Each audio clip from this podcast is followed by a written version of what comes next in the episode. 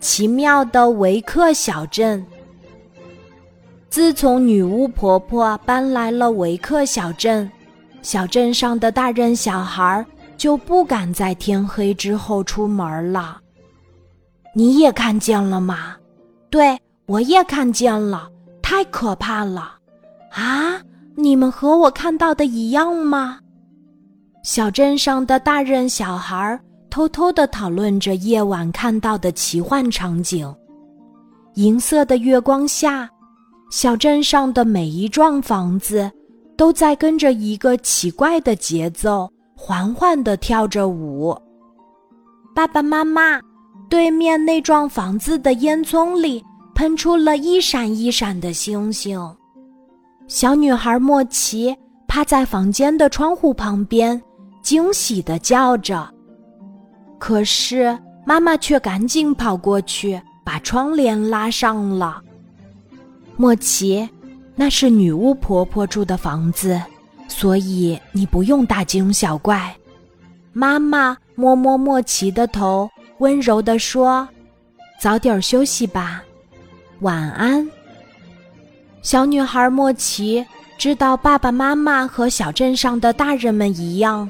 不太喜欢女巫婆婆，只好乖乖的爬到小床上去睡觉了。第二天一早，心里装着很多疑问的莫奇背着小书包去上学。滴滴叭叭，滴滴叭叭，校车准时来到站台接孩子们。莫奇一上车，就把昨晚女巫婆婆家的烟囱。喷出星星的事儿分享给了小伙伴们，不如我们夜里去女巫婆婆家探险吧。个子最高的一个小男孩提议：“好啊！”莫奇和小伙伴们都很赞同，因为谁都没有去过女巫婆婆的家。半夜，维克小镇的大人们都睡着了。孩子们一个个蹑手蹑脚的从家里溜出来。奇怪，小镇上的房子为什么一动不动，没有像平时那样跳舞呢？哎，先不管了。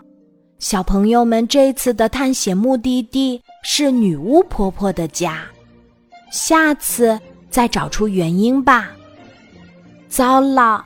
女巫婆婆家的大门紧紧地关着，窗户又那么高，难道小朋友们要去找一把很长很长的梯子才可以爬进去？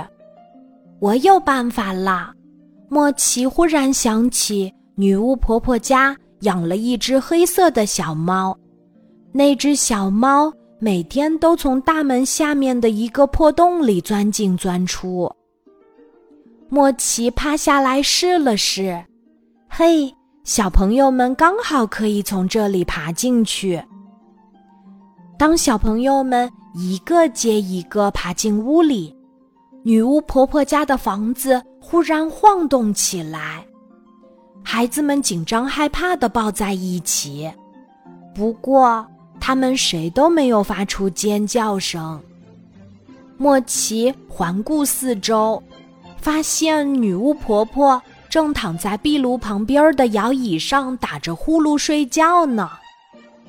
嘘，莫奇和小伙伴们竖起耳朵仔细的听，他们惊奇的发现，原来维克小镇上的房子都是跟着女巫婆婆打呼噜的节奏在跳舞呢。刚刚。我看到女巫婆婆睡得好香啊，会不会她根本不知道维克小镇上的房子在跳舞？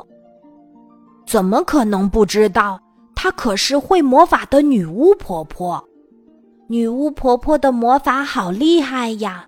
不知道她肯不肯教教我？从女巫婆婆家出来，孩子们蹦蹦跳跳。欢快地聊着天儿。银色的月光下，维克小镇上的一幢幢房子都在缓缓地跳着舞。孩子们都觉得住在奇妙的维克小镇可真好呀。